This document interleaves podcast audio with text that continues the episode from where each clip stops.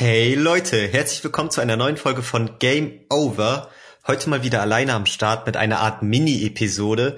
Ich habe nämlich letztens folgendes Spiel, also das Spiel, worum es heute geht, durchgezockt und tatsächlich im Freundeskreis keine direkte Person, die da jetzt krass zu connecten könnte, würde ich sagen und seht's eher als eine Art Mini-Episode, weil die nächste Patch Notes Folge mit Jonas ist schon in Planung, wird bald kommen. Aber ich dachte, ich schieb das jetzt mal wieder so als kleine standardmäßige Episode zwischen rein, damit es mal wieder um im Spiel geht. Ähm, ich will ja hier auch so ein bisschen wiedergeben, was ich momentan zocke. Und ich glaube, das passt jetzt ganz gut. Und wie ihr am Titel erkennen konntet, geht es um Crash Bandicoot. Ja, genau. Und zwar in der Insane Trilogy oder Trilogy äh, Variante. Und genau, das habe ich nämlich auf der PS5 jetzt gezockt. Tatsächlich ist das Spiel ja 2017 rausgekommen als Remake der alten drei Crash Bandicoot Teile. Ist da aber nicht unbedingt an mir vorbeigegangen, aber ich hatte da nicht unbedingt Interesse dran. War eigentlich von der Preispolitik her, hat mir das ganz gut gefallen, weil es, glaube ich, für 40 Euro verkauft wurde. Ähm, auf jeden Fall nicht Vollpreis. Ich weiß nicht, ob es von Anfang an direkt nur 40 waren. Das war aber auf jeden Fall ganz cool.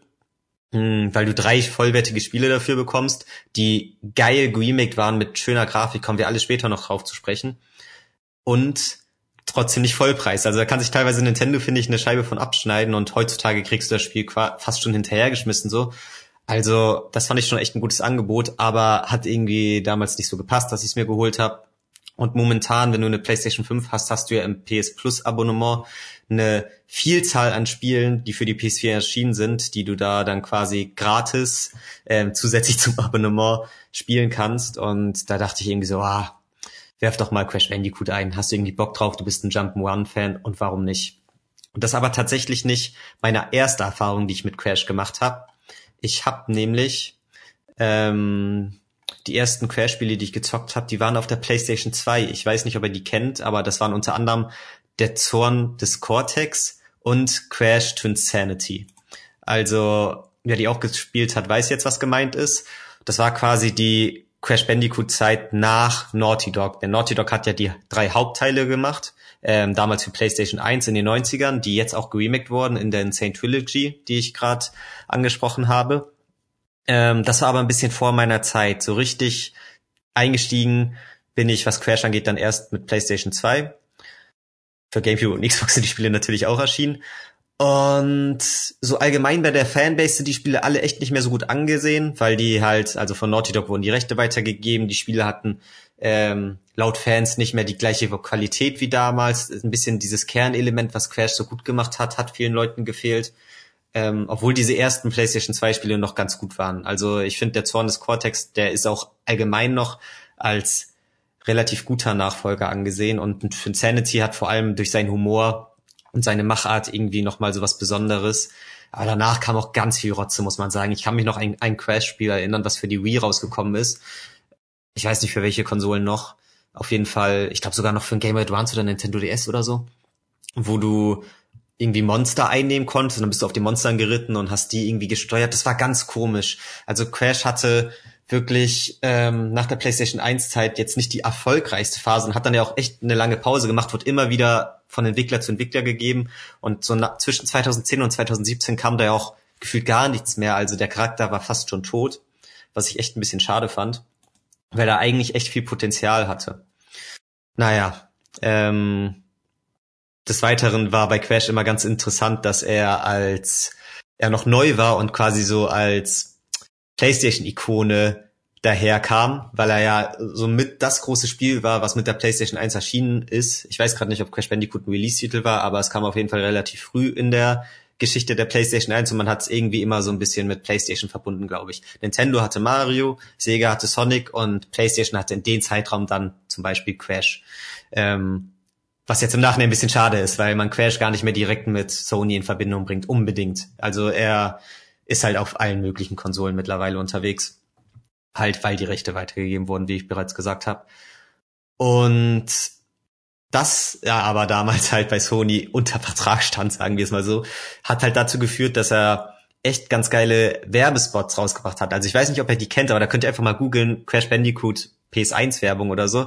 Da war dann einfach ein Typ im Crash Bandicoot Kostüm und die haben da immer so ein bisschen alle auf die Schippe genommen. Dann sind sie irgendwie vor die Headquarters von, von Nintendo gefahren und haben sich irgendwie über Nintendo lustig gemacht und so. Und irgendwie feiere ich diese Art von Werbung. Ich weiß nicht, ob ihr das kennt. Das gibt's dann auch mit ähm, das waren so meine frühen YouTube-Erfahrungen, wo ich dann irgendwie Burger King ähm, Werbung angeguckt habe, weiß ich noch, wo sie McDonalds dissen und so. Das war irgendwie damals immer krass, wenn so direkte Konkurrenten sich innerhalb der Werbung gedisst haben. Also ist auch immer so die Frage, inwiefern das überhaupt erlaubt ist ähm, wegen Markenrechten und so, inwiefern man das zeigen darf oder inwiefern man indirekt zeigt, okay, jeder weiß, was gemeint ist, aber wir nennen nicht die genaue Marke. Das ist immer so ein Problem, weil heutzutage macht man das ja echt seltener. Ähm, kommt vielleicht auch unsympathisch, ich weiß es nicht, aber ich fand es damals echt feierlich, beziehungsweise habe ich viele Werbespots auch erst im Nachhinein mitbekommen. Ähm, aber heute soll es ja um den Haupt-Crash Bandicoot-Teil gehen. Ich weiß nicht, ob ihr es schon auf, im Thumbnail erkannt habt. Ich habe, ähm, wie gesagt, die Insane Trilogy-Variante gespielt, aber heute geht es nur um den ersten Teil und nicht um die gesamte Insane Trilogy. War jetzt auch die Frage, ich hätte auch alle Spiele spielen können und dann eine echt große Episode machen. Aber das ist mir in der letzten Zeit schon öfter aufgefallen, dass wir hier echt teilweise sehr lange Folgen haben und es, glaube ich, schwierig ist für viele Zuschauer und Zuhörer, ähm, die Aufmerksamkeitsspanne so lange am Ball zu behalten, wenn ihr wisst, was ich meine. Und dementsprechend dachte ich, warum nicht mal eine kleine Folge zwischendurch reinhauen, die ist dann jetzt ein bisschen kürzer, aber geht nur um den ersten Teil. Und alle, die Teil zwei und drei interessiert, für die kommt auch noch mal eine Folge hinterher, wenn ich damit fertig bin. Aber so kann man noch intensiver und besser die Interessensgebiete pro Folge abgleichen. Weil vielleicht interessiert ja Leute wirklich nur die erste Folge und dann sind sie hiermit komplett bedient und ähm, müssten nicht noch weiter hören für Teil zwei oder drei. Und es ist alles ein bisschen besser gegliedert. Deswegen, why not? War so mein Gedanke. Ähm, und tatsächlich ist es nicht das erste Mal, dass ich den ersten Crash Bandicoot Teil gespielt habe, denn den habe ich auf eine andere Art und Weise zwischenzeitlich mal gezockt gehabt, denn ich weiß nicht, ob ihr das Handy noch kennt. Das Sony Xperia Play war mein erstes Smartphone und hatte Crash Bandicoot vorinstalliert. Also jeder, der es nicht kennt, muss es einmal googeln. Das sieht quasi aus wie eine PSP Go und war noch zur relativ frühen Smartphone-Zeit. Ähm, allgemein, wann habe ich mein erstes Handy bekommen? Das muss ungefähr 2008 gewesen sein, glaube ich. Ich war in der fünften Klasse, kann auch 2007 gewesen sein, zu meinem elften Geburtstag oder so, zwölftes Geburt, äh, zwölfter Geburtstag. Und das war so ein Klapp-Handy von Samsung, weiß ich noch, worauf du fast nichts machen konntest. Vielleicht konntest du Snake spielen, aber ich glaube, selbst das hatte das Handy nicht und es war nur für Notfallanrufe an meine Eltern. Dann hatte ich das Handy irgendwie zwei Jahre oder so, echt eine Weile. Ich glaube, ich habe mein erstes Smartphone tatsächlich erst in der achten Klasse bekommen oder siebte Klasse. Also heutzutage glaube ich gar nicht mehr vorzustellen. Damals ging das irgendwie noch halbwegs klar. Also es hatten schon viele Kinder ein Smartphone. Ich war da schon ein bisschen hinterher.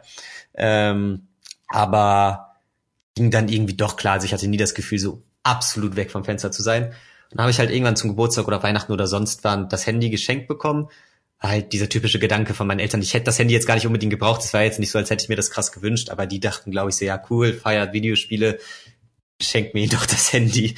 Ähm, das Handy war auch gar nicht so scheiße. Das hat halt tatsächlich diese, wegen Sony natürlich, gleicher Hersteller, gleiche Marke, ähm, haben sie halt die Playstation-Knöpfe wiederverwendet. Du konntest das Handy quasi aufschieben und hattest dann unten das Steuerkreuz und die vier Hauptknöpfe, ähm, Dreieck, Kreis, X und Viereck. Übrigens habt ihr da mal mitbekommen, ich habe letztens gehört, eine ähm, Playstation will offiziell, dass man X Kreuz nennt. Also das ist wohl die offizielle Bezeichnung ist Kreuz, aber irgendwie sage ich immer X. Könnt ja, je nachdem, wo ihr das gerade hört, in die Kommentare schreiben ob ihr X oder Kreuz sagt, weil ich kenne keinen, der Kreuz sagt, ganz ehrlich. Ich werde weiterhin X sagen. Und das waren also die Knöpfe. R und L gab's auch noch als Schultertasten und sie haben so ein bisschen die Sticks angedeutet. Das waren dann so Touchpads, aber hat irgendwie nicht so geil funktioniert. Also habe ich ungern benutzt. Ich glaube, ich habe das Handy auch noch irgendwo rumliegen. Auf jeden Fall hatte ich das echt eine Weile. War auch echt nicht das heftigste Handy so. Also ich habe das echt zu lange gehabt eigentlich kam irgendwann gar nicht mehr hinterher. Selbst Spotify lief darauf nicht so rund und Twitter konnte ich irgendwann, glaube ich, nicht mehr aktualisieren. Dann lief die App nicht und ich musste immer über Google auf Twitter gehen. Ganz krampfig. Aber Special Feature halt, du kannst Spiele darauf ganz geil zocken. Und Crash Bandicoot war halt vorinstalliert und war eigentlich echt das perfekte Spiel dafür. So diese PS1-Grafik und allgemein was die PlayStation 1 Spiele so hergegeben haben, die konnten sehr gut auf dem Handy dargestellt werden. Ich glaube sogar später so Spiele wie San Andreas und so und Vice City hat das Handy auch abgespielt. Also es ging tatsächlich bis so in die PS2 Area rein von dem, was das Handy so konnte, aber war dann glaube ich schon nicht mehr so flüssig und geil alles. Deswegen PS1 war schon cool und Crash Bandicoot wie gesagt vorinstalliert und meine ersten Erfahrungen und war ein tolles Spiel so. Ich habe es immer ein bisschen gezockt, nicht so extrem weit, vor allem die erste Welt habe ich immer rauf und runter gezockt. Und irgendwie bin ich immer beim zweiten Boss hängen geblieben. Also falls ihr den noch kennt, das war so ein Känguru, ihr habt irgendwie so eine neuen Plattform an einem Wasserfall mit Wasser dazwischen und ihr könnt nur zwischen diesen Plattformen rumspringen, weil ihr im Wasser halt untergehen würdet, weil Crash kann nicht schwimmen. Zumindest im ersten Teil. Wie es später ist, weiß ich noch nicht. Und das Känguru jumpt da halt hin, hat aber immer so seine feste Abfolge und du musst versuchen, auf gewisse Boxen raufzuspringen, die dann später explodieren und dann in, am besten in den Zeitpunkt explodieren, wo halt das Känguru dann auch ist, wenn das in der Nähe von der Box ist. Das war ein bisschen tricky und irgendwie habe ich das Spiel, wie gesagt, auf dem Handy auch nicht so intensiv gespielt, hatte dann immer keinen Bock mehr. Das Spiel gilt nämlich auch als ziemlich schwer, vor allem in der originalen Variante. Und irgendwie habe ich es dann gelassen. Sandy war allgemein ein bisschen komisch, weil man jetzt davon ausgehen würde, okay, die haben bestimmt da richtig viele PS1-Spiele rausgebracht. Aber wie gab's da nicht so viele? Also ich glaube, Resident Evil 1 gab's noch, aber so viel mehr hatte ich gar nicht auf dem Schirm. Du konntest dann natürlich, glaube ich, relativ viel auch jailbreaken und das irgendwie, weiß nicht, anderweitig dir das Spiele raufladen und Emulatoren und sonst was, aber das habe ich jetzt nicht so krass gemacht. Ähm, und dass die offiziell da irgendwie nicht so mit dem PS1-Spielen hinterher waren, war ein bisschen komisch. Deswegen hat man halt mega viel das Spiel gespielt, was schon drauf war. Und war schon ganz cool, aber hat mich jetzt auch nicht so krass am Ball gehalten irgendwie. Also hatte ich auch nicht so krass Bock drauf. Aber dann kam ja jetzt, wie gesagt, das Remake raus und das habe ich jetzt gezockt. Und wir können ja ganz erstmal mit der Grafik anfangen. Die ist nämlich absolut fantastisch. Also genauso muss man ein Spiel remaken, die haben die Grundessenz halt beibehalten. Also die Level sind, glaube ich, fast eins zu eins so aufgebaut wie im Original. Das heißt, jeder, der die damaligen Spiele gefeiert hat, kommt voll auf seine Kosten. Aber es sieht so gut auf PS4 angepasst aus, muss man einfach sagen. Man sieht Crashs einzelne Haare. Er wurde neu aufbereitet, quasi vom Modell her, wie er aussieht, aber hat immer noch so seine Kernessenz. Also ich weiß nicht, ob ihr das kennt, aber manchmal werden ja auch Spiele remaked und man ändert irgendwie das Modell des Hauptcharakters auf eine gewisse Art und Weise damit er irgendwie zeitgemäß herüberkommt. Aber hier hat das echt gut gepasst, muss man einfach mal sagen. Also ich glaube, da war fast jeder begeistert. Da gibt's keinen, der jetzt irgendwie im Nachhinein sagt, nee, hat mir gar nicht gefallen. Deswegen grafisch schon mal absolut top. Ähm, nicht zu kritisieren. Spiel sieht schön aus, hat tolle Farben und ja, toller Soundtrack. Ich weiß gar nicht, wie das ist. Wahrscheinlich wird das alles nochmal neu aufgelegt, weil wenn es wirklich die PS1-Songs wären, dann würden die, glaube ich, ein bisschen düdeliger klingen. Die klang nämlich, boah, weiß nicht. Also schon, ich glaube, sie sind dem Original treu geblieben, aber haben das halt wahrscheinlich alles nochmal ein bisschen neu eingespielt, vielleicht ein bisschen mehr Melodie rein. Ihr wisst, was ich meine, keine Ahnung, ich bin nicht der Musikexperte. Ähm, wie man das halt mit einem Remake macht, die Songs einfach nochmal neu auflegen quasi. Und ja, dann können, können wir auch schon auf den ersten Kritikpunkt zu sprechen kommen, denn die Steuerung, Leute, ganz ehrlich, ich kam nicht so krass drauf klar. Ich bin echt nicht schlecht in Jump'n'Ones. Ich bin da echt ganz gut. Würde ich jetzt einfach mal sagen. Ich bin jetzt nicht in jedem Spiel der absolute Pro, aber Jump'n'Ones sind einfach so ein Genre, was mir ganz gut liegt. Und ich habe es wie gesagt auf der PS5 gespielt und ich weiß nicht, ob es dann nochmal Special ist. Aber das Problem ist ja, es ist ein originales PS1-Spiel und der damalige originale PS1-Controller hatte ja nur ein Steuerkreuz. Später kam auch noch eine Variante mit Stick dazu, aber an sich ist Crash Bandicoot auf also ein Spiel, was auf Steuerkreuz ausgelegt ist. Und ich finde, das merkt man dem Spiel so ein bisschen an, obwohl es ihm nicht so gut tut, weil es ja eigentlich 3D ist, zumindest so ein halbes, halbmäßiges 3D. Also man sagt ja immer, Super Mario 64 hat so dieses 3D Jump Genre revolutioniert und das, dem würde ich auch beipflichten, weil Crash Bandicoot kam, glaube ich, erstens weltweit nach Mario 64 raus, nur in Europa kam es vorher raus. Und das war ja so das Problem, dass damals die Spiele immer in Japan viel früher rauskamen und da war, ich glaube, beides 96, aber Mario 64 halt ein bisschen früher. Und dann Crash Bandicoot bei uns und ähm, in Amerika und Mario 64 dann erst im Nachhinein zu uns. Aber an sich sagen wir einfach mal ungefähr zeitgleich. Und Crash Bandicoot ist zwar mit den Jump'n'Ones in so eine 3D-Welt gegangen, aber war dabei halt sehr limitiert. Es gibt diese 2D-Level, die aber in irgendeiner Form eher so ein 2,5D sind, weil du nicht wirklich nur von links nach rechts gehen kannst, sondern auch so ein bisschen Tiefe hast und nach vorne und hinten gehen kannst. Und so der Hauptcamppunkt der Crash-Level sind halt die wirklich, wo du ähm, von hinten nach vorne gehst, beziehungsweise von vorne nach hinten. Das heißt, ähm, du hast so einen sehr schmalen Pfad und kannst so ein bisschen nach links und rechts springen und hast so eine Art Parcours, aber nicht wirklich viel Erkundungsspielraum. Ja. Und das halt mit einem Steuerkreuz ist irgendwie so ein bisschen strange, weil du hast nur eine begrenzte Anzahl an Richtungen. Du kannst vor, zurück, links, rechts und die Diagonale. Das ist dann schon mal ein bisschen doof, wenn es wirklich um präzise Sprünge geht. Deswegen denkt man natürlich eigentlich, cool, es gibt jetzt einen Stick. Und der Stick funktioniert auch gut. Ich weiß nicht, wie viele Richtungen die Steuerung wirklich umfasst. Es wird jetzt keine 360-Grad-Steuerung sein. Ähm, aber vielleicht geht's ja über die acht standardmäßigen ähm, Richtungen hinaus. Das ist mir jetzt gar nicht so genau aufgefallen, aber mein größter Kritikpunkt ist tatsächlich, dass der Stick einfach ungenau funktioniert. Weil ich habe wirklich drauf geachtet, ich habe den Stick ganz leicht bewegt und Crash bewegt sich kein bisschen. Ich bewege ihn weiterhin ganz leicht, er bewegt sich kein bisschen. Und erst ab einem gewissen Punkt fängt er an zu schleichen. Also dieses typische, der Charakter macht so eine Tippelbewegung, weil er ähm, ja, weil du halt den Stick nur leicht berührst. Gibt dann teilweise extra Gameplay-Elemente bei manchen Spielen, dass du halt an Charakteren vorbeischleichen sollst oder so. Aber ich mach's vor allem gerne, wenn ich halt filigrale Sprünge machen will, dass ich halt nicht nur den Stick entweder ganz durchdrücke oder gar nicht, sondern dass ich auch mal nur leicht den Stick drücke. Zeitgleich kannst du natürlich trotzdem auch ganz durchdrücken und bist dann auch ein bisschen schneller unterwegs. Also ich glaube, es gibt diese zwei Geschwindigkeitsabstufungen in dem Game.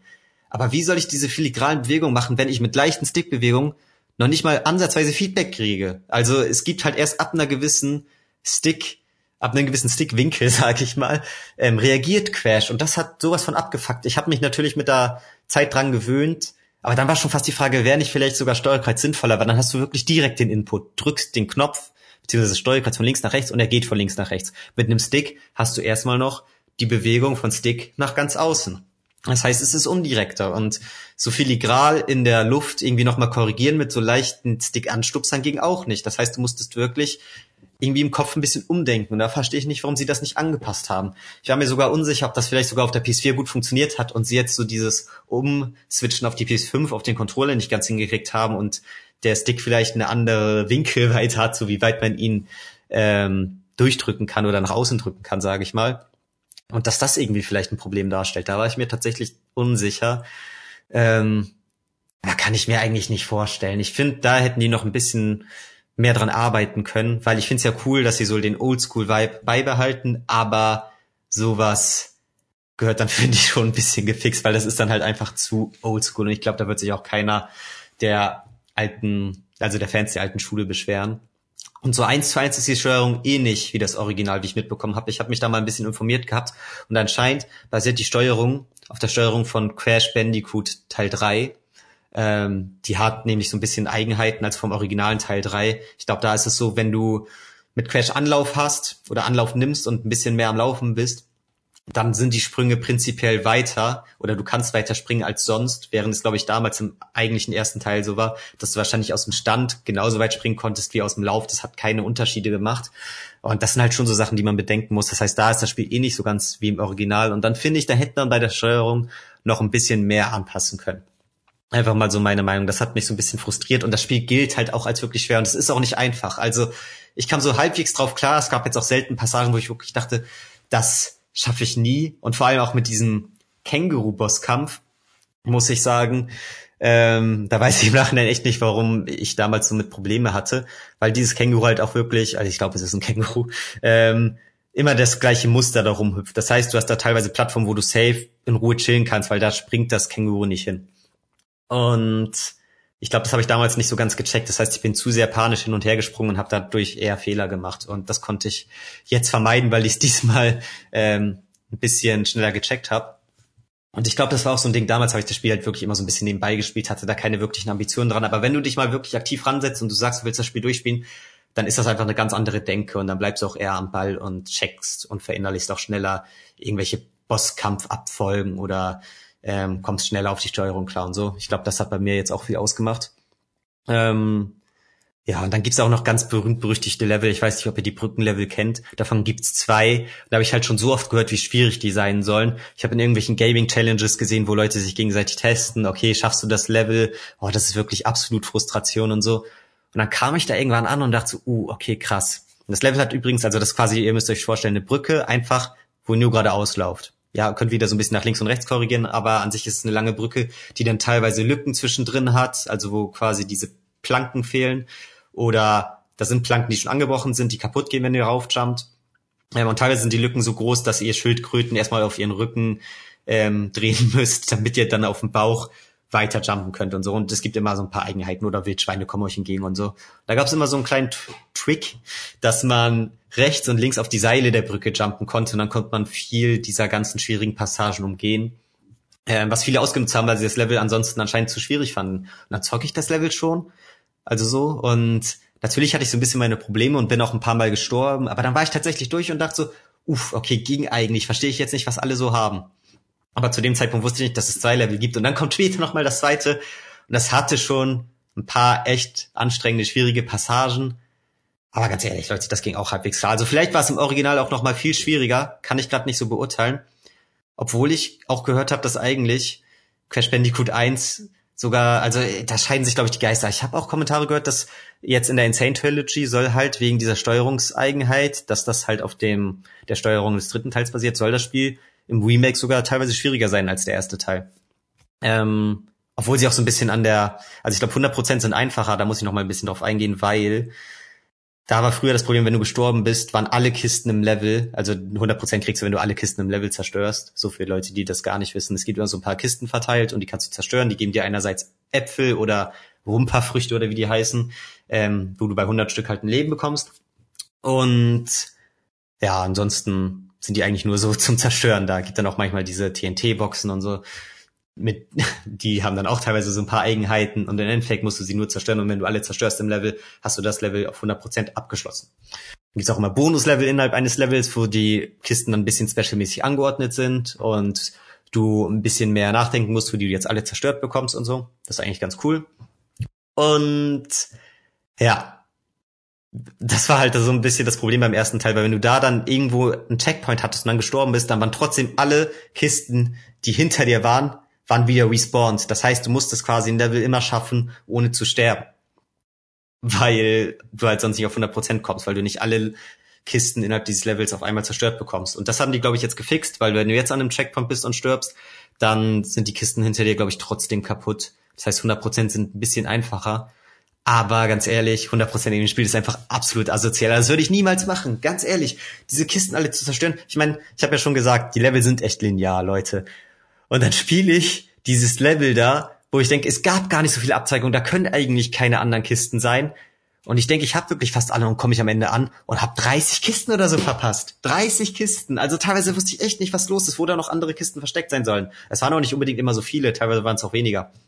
Aber ja, und dann ist mir, glaube ich, auch teilweise aufgefallen, dass ich beim ersten Durchlauf eines Levels immer versucht habe, alle Kisten zu, zu zerstören. Aber wenn ich dann mal irgendwo festhänge und ein paar Mal sterbe, dann lasse ich mal auch ein paar Kisten aus, weil ähm, äh, die ich, weil ich die eigentlich schon mal beim ersten Durchlauf zerstört habe.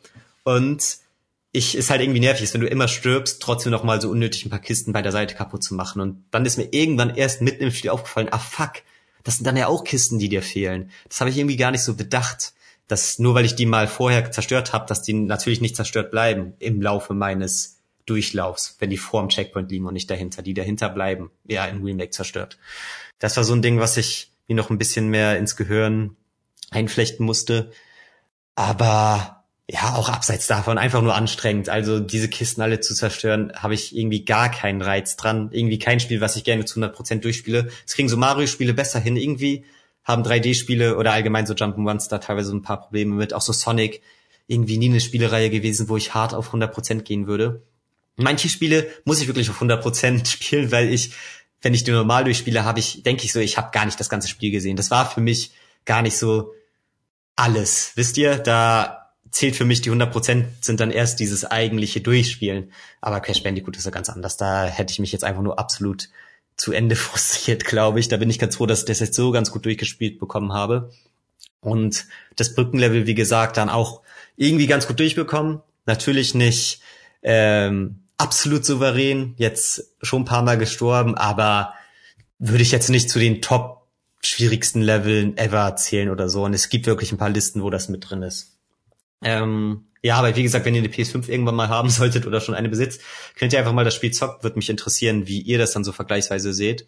Weil ich kann mir auch vorstellen, dass es für viele dann doch sehr altmodisch ist, so von der Steuerung her und wie das, wie die Level aufgebaut sind. Und dass die dann doch nicht so ganz drauf klarkommen und da schnell ihre Frustrationsgrenze erreicht wäre und die gar nicht erst zu dem Level kommen oder spätestens bei dem Level dann abbrechen würden. Weil da habe ich halt innerhalb des Genres, glaube ich, noch ein paar mehr Erfahrungen. Vielleicht zockt ihr aber auch Crash Bandicoot, seit ihr ganz klein seid und könnt die Spiele blind durchspielen und habt auch mit 100% keine Probleme und denkt so, was labert der Junge da? Ähm, ist doch voll easy das Spiel. Also das weiß ich natürlich nicht. Ähm, aber insgesamt muss man sagen, dafür, dass das so ein Spiel aus den 90ern ist, man merkt schon, dass da mit Naughty Dog ein geiler Entwickler damals schon ähm, dran war und das Leveldesign gefällt mir eigentlich ganz gut. Dann gibt's ja auch diese ganzen Level da mit, ähm, weiß nicht, wo vor irgendwelchen rollenden Steinen wegläuft, so Indiana Jones mäßig, oder wo er auf so einem Wildschwein sitzt und dann irgendwelchen komischen Ureinwohnern ausweichen müsst und über irgendwelche Hindernisse springen müsst. Das ist schon geil. Da gibt's viel Abwechslung. Die Level unterteilen sich gut zwischen diesen halt geradeaus Rennleveln und zur Seite Rennleveln, also so 2D und 3D quasi.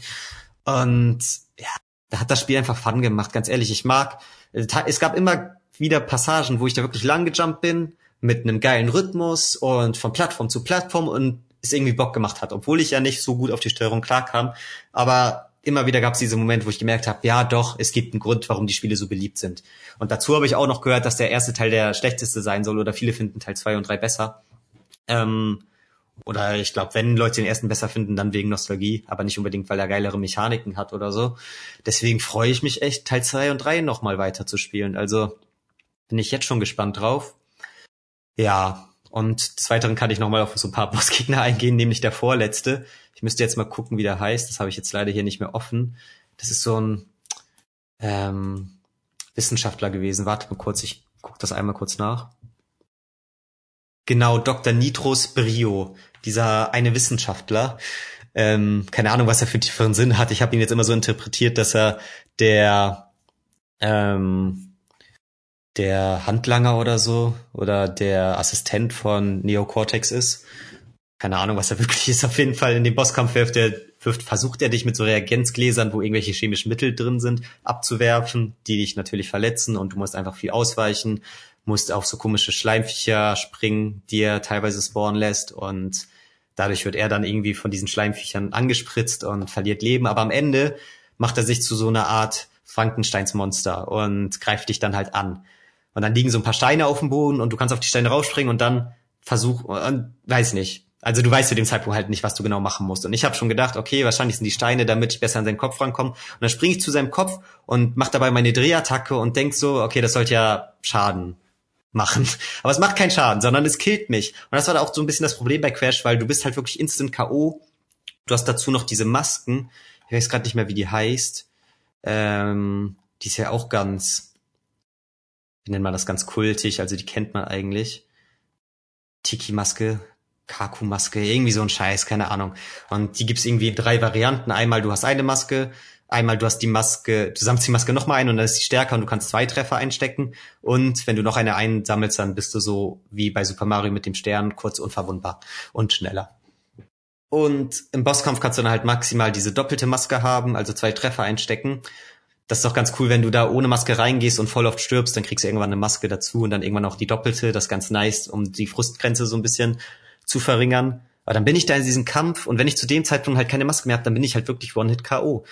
Und dann jump ich so gegen den und denke, ich habe nichts falsch gemacht, aber bin tot, weil das mit dem Drehsprung nicht funktioniert. Und dann habe ich tatsächlich da einmal bei YouTube nachgucken müssen, weil es mich echt frustriert hat, immer wieder diese eine scheiß Abfolge am Anfang zu machen, damit er sich danach verwandelt und ich dann bei dieser Scheiße da sterbe.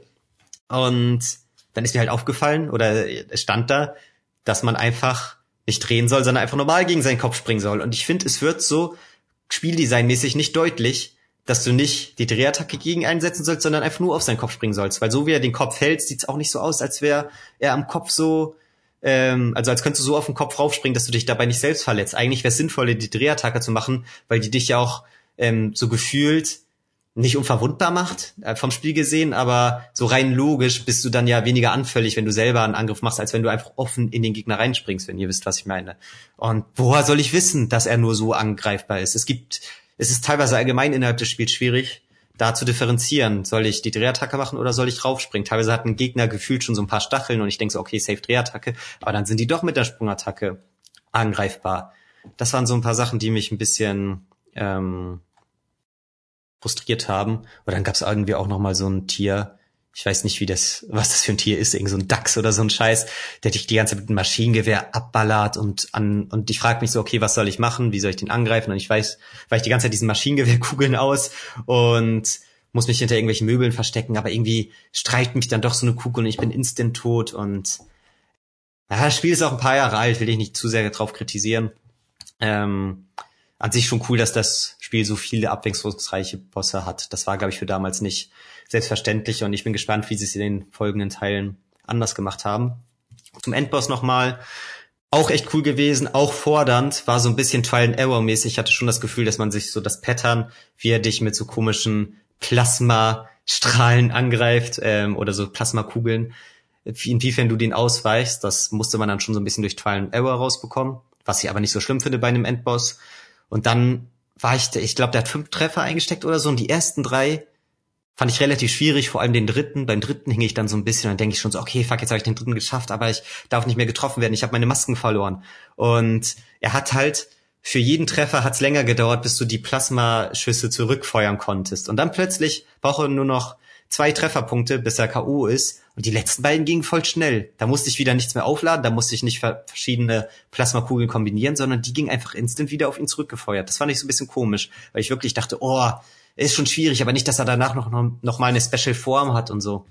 Und boah, wenn ich jetzt schon beim dritten Treffer so ein bisschen hänge, wie soll es erst später werden? Und dann war irgendwie das Finale doch so ein bisschen antiklimatisch, weil ich nach diesem kurzzeitigen Hängen und so zehn Minuten ausprobieren ihn dann doch voll schnell fertig gemacht habe. Und ja, dann kommt eine kurze Abschlusssequenz, ist jetzt auch nicht so special. Ich weiß gar nicht, ob es die im Original gab oder ob die jetzt dazugeführt wurde.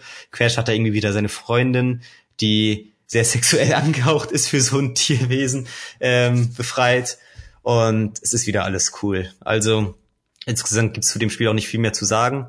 Außer, dass es noch einen ganz coolen Humor hat, auch animationstechnisch. Das war noch eine Sache, die darf ich auf jeden Fall nicht vergessen. Crash hat verschiedene Sterbeanimationen, inwiefern er da jetzt, ob er von Feuer zerstört wird, dann geht er halt wirklich, zerfällt er zu Asche und nur noch seine Schuhe liegen da rum. Oder ähm, er wird von irgendwas zerquetscht und ist dann wirklich platt gedrückt und so. Ähm, und allgemein gibt's echt viele witzige Animationen, auch wenn am Ende dir gezeigt wird, wie viele Kisten du verpasst hast, dann werden die halt einfach auf Crash raufgedonnert. Und wenn es wirklich viele sind, dann liegt er da irgendwann einfach nur noch bewusstlos am Boden und kommt gar nicht mehr klar, während er am Anfang nur noch so ein bisschen sein Kopf hält und dann immer mehr von diesen Kisten einfach zerstört wird. Und das ist, glaube ich, auch so ein Ding, was ähm, Crash so ein bisschen zeitlos gemacht hat und zu so einer Kultfigur halt dieser Humor, die dir Charakter überträgt, ohne wirklich reden zu können. Ähm, zumindest in den alten Teilen redet er nicht. Ich weiß nicht, ob das sich später irgendwann geändert hat. Ich habe da irgendwie im Kopf, dass sich das geändert hat. Ähm, aber werde ich dann ja in Zukunft sehen. Und ja, dieser Humor wirklich einzigartig und richtig cool. Und dann kann ich euch das Spiel nur wärmstens ans Herz legen. Also das gibt's mittlerweile sicherlich für 15, 20 Euro teilweise für den PSN-Shop. Oder ihr wartet, bis ihr endlich eine PS5 erhaltet und dann habt ihr es, wenn ihr PS Plus habt, eh gratis.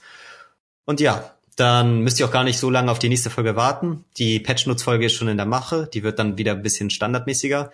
Und dann hoffe ich, ihr habt viel Spaß gehabt beim Zuhören und potenziell viel Spaß, wenn ihr dann Crash Bandicoot zockt. Bis zum nächsten Mal. Haut rein.